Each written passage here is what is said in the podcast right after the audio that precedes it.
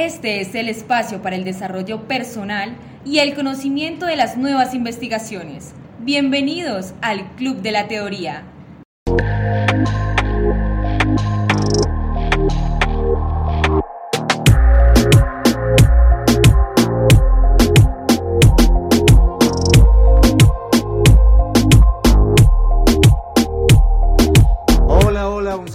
Para cada uno de los seguidores de estos podcasts del Club de la Teoría.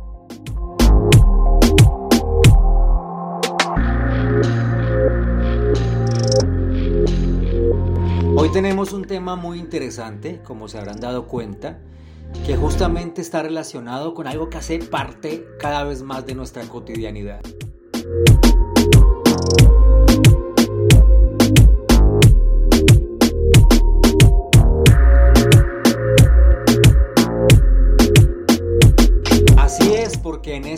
Serie de podcast que donde justamente el asunto es que hemos venido viendo las posibilidades de efectos diversos que tiene la música en nuestro cerebro, nos han solicitado un tema que padres de familia, ¿no? Entonces nos han dicho, ¿cuál será el efecto de la música reggaetón específicamente en los niños? Tenemos niños muy pequeños en nuestra casa, ah, hijos, hermanos, eh, sobrinos, nietos, y es tan cercana la música reggaetón, está en todo lugar, que qué efectos tiene la música en ellos, ¿verdad? Pensémonos un poco sobre esos efectos escuchando esta música que seguramente nos es bastante, mm, bastante familiar. haciendo si somos ajenos y así nos queremos?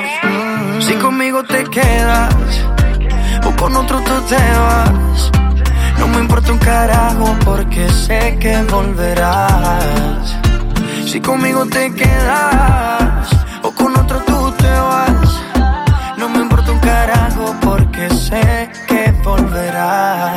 Con otro pasas el rato, vamos a ser feliz, vamos a ser feliz, felices los cuatro. Ya Ustedes le ponen cuidado a la música, esta música para ustedes ya es familiar.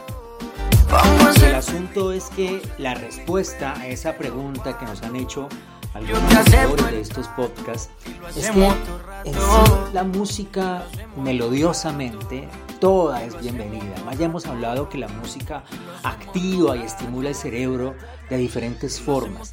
Pero el lío con la música reggaetón, con este es básicamente el asunto de la letra, la letra que causa daños en el desarrollo cognitivo cuando no se tiene la experiencia social para poder entenderla y saber aplicar justamente a lo que invita, a lo que habla tan abiertamente este tipo de música, ¿verdad? Entonces, recordemos, recordemos que a veces el adulto lo mueve a hacer cosas porque la música afecta básicamente las emociones, ¿no? Y las emociones es la que lleva a que nos comportemos de una u otra forma. La- las emociones son las que mueven nuestras conductas. Y si en el pensamiento lo que estamos rumeando, lo que estamos maquinando, está relacionado con estos, eh, con estas letras de estas canciones que son tan hipersexualizadas, que invitan tan directamente al consumo de drogas, a la vida desordenada, lo que hacemos es, en el caso de un niño, pues, afectarlo, afectarlo bastante, sobre todo sabiendo que entre los 6 y los 12 años, en esas edades específicas son lo- los niños, es cuando lo establecen los valores, los patrones sociales, principalmente viéndolos en los padres, ¿verdad? Imagínate tú, y si son los padres los que, los que celebran este tipo de música en las fiestas, sin la adecuada guía los niños, pues ¿qué podemos nosotros eh, decir? Decir, porque lo que hace esta música, la letra por lo menos, es, decir muy directamente que el éxito en la vida está relacionado con el aspecto físico, y que las mujeres son un juguete, porque en la mayoría las letras hacen alusión a eso, o sea, cosifican la mujer, y por supuesto que el dinero es el fin único de la, el fin único de la vida.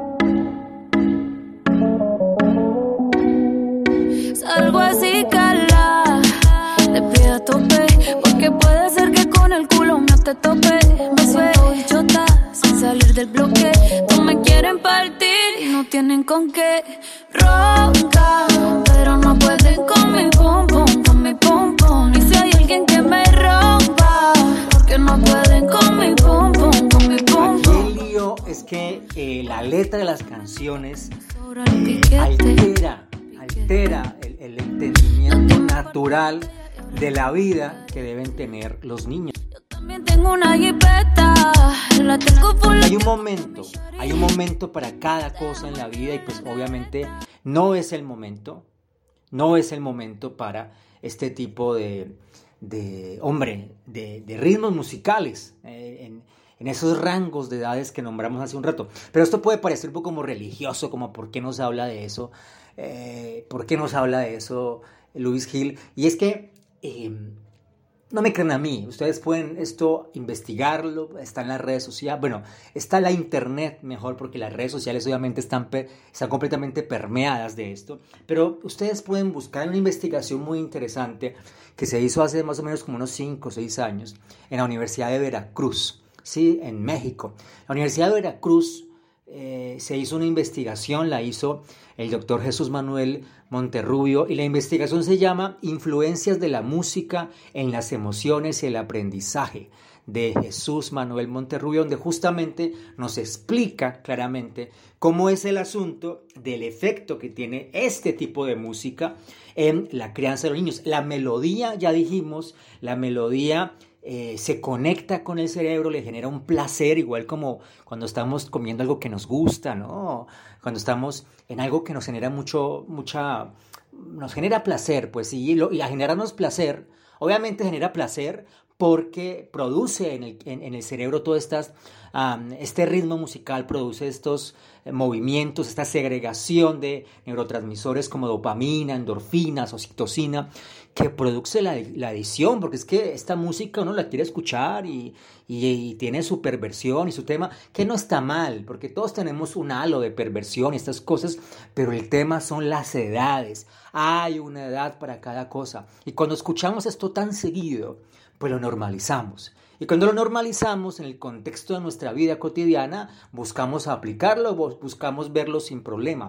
Y aquí no estoy haciendo alusión a que el sexo sea una cosa que haya que esconder, o las drogas, o este tipo de cosas, pero un niño a esta edad, entre 6 y 12 años, aún no ha masticado suficientemente la vida, aún está en gestión de emociones. Si hemos tenido en el consultorio, hablo por mi caso, gente de 20, 25, 40 años, en fin, aún con problemas porque no sabe manejar sus emociones, ¿qué podemos decir? Decir de un niño que tenga promedio, promedio nueve años y lo que escucha en la casa, ¿verdad? O lo que escucha en la fiesta sean ritmos musicales, pues como estos. Libros de Mari, tú estás bien suelta, yo de safari, tú me ves el culo fenomenal, pa' yo devorarte como animal. Si no te has venido, yo te voy a esperar. En mi cama y lo voy a celebrar. Baby, a ti no me pongo, y siempre te lo pongo.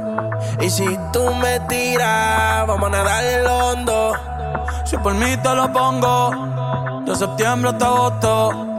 A mis cinco lo que digan tu amiga, ya yo me enteré. Se nota cuando me ve, ahí donde no has llegado, sabes que yo te llevaré. Dime qué quieres beber,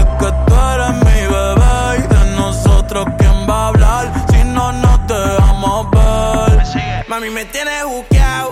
Sí, si fuera la Uru, me tuviese parqueado. Dando vueltas por el condado. En este podcast vamos a descifrar un nuevo tema en compañía del especialista Luis Gil. Por supuesto, y aquí estamos trabajando el tema, pues un tema muy interesante, además que hay que tener en cuenta cómo evoluciona el cerebro de los niños. Recordemos que el cerebro de un niño cuando nace apenas pesa 35 gramos y ya a los 14 meses ha crecido de tal forma que pesa 900 gramos y a los 5 años ya pesa el 90% de su peso eh, definitivo, de su peso total. ¿Por qué es esto?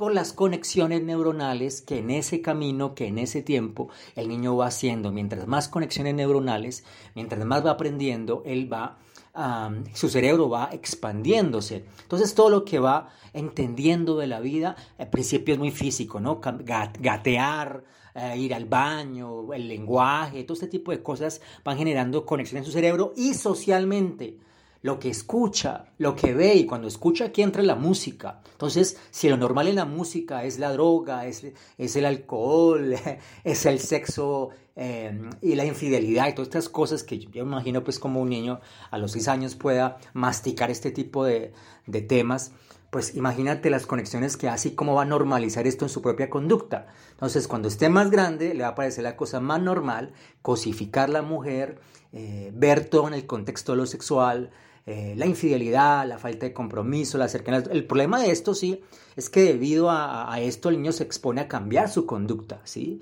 Y hay unos riesgos muy serios, sobre todo riesgos sexuales, riesgos de violencia, riesgos relacionados pues también con el alcohol, etcétera, Estás escuchando el Club de la Teoría. Bueno, esto es bueno que lo tengamos claro para que podamos crear a nuestros hijos con responsabilidad.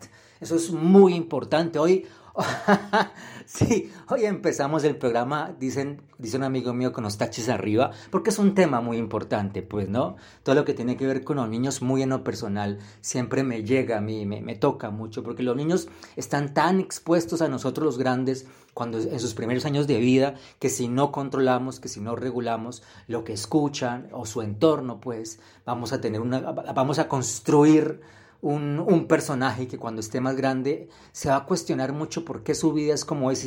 Va a tener una, una, exposición a la angustia, a la depresión muy seria, porque no lo dejamos ser niño, no lo dejamos vivir de alguna forma con su inocencia, con su fantasía, sino que lo exponemos a esta música y eso, como dije al principio, es acelerar sus procesos de desarrollo en lo que corresponde a su cerebro. Vemos niños muy desde muy pequeños expuestos a las drogas, expuestos a embarazos no deseados, justamente en sectores donde quizás por la pobreza, por la forma de pensar, en fin, por, por, la, por los vacíos de los padres, ellos están expuestos a este tipo pues, de, de, de ritmos musicales.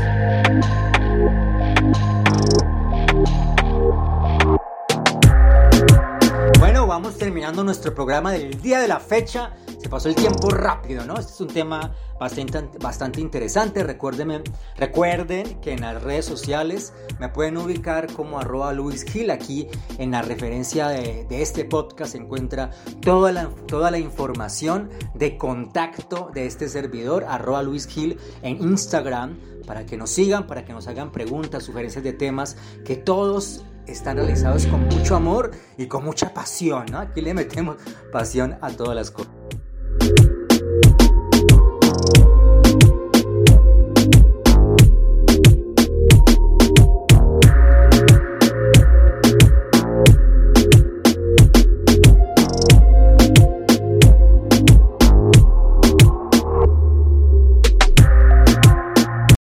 Por supuesto, quiero, eh, no, no, lo hice al principio, lo haré al final, agradecer a todas las personas, a todo el público hispanohablante que nos sintoniza en diferentes partes del mundo, Estados Unidos, en Europa, en Centroamérica, Suramérica, eh, también por allí en algunos, algunos países de Asia. Qué delicioso que nos escuchen. Eh, y bueno, ahí vamos, vamos creciendo y con el apoyo de ustedes el Club de la Teoría sigue creciendo y seguimos haciendo hermanos y familias eh, y familia en todo el mundo. Y bueno, no hay mucho más que decir, más que por favor cuidemos a los niños, si lo vamos a exponer este tipo de ritmos musicales, es que el reggaetón no es malo. Yo no, a mí el reggaetón también me puede gustar, hombre, claro, pero el tema es qué letras están escuchando, porque ustedes acá ven aquí la pista y la pista es un reggaetón, una pista, ¿sí? un, un beat abierto, ¿no? Entonces, es que el reggaetón es, es, muy es interesante y rico, pero el tema es la letra y la edad que yo tengo para escuchar cierta letra, pues, ¿no? Entonces, con esa recomendación los dejamos Cuídense mucho, bendiciones y como siempre les digo, nos escuchamos en la próxima.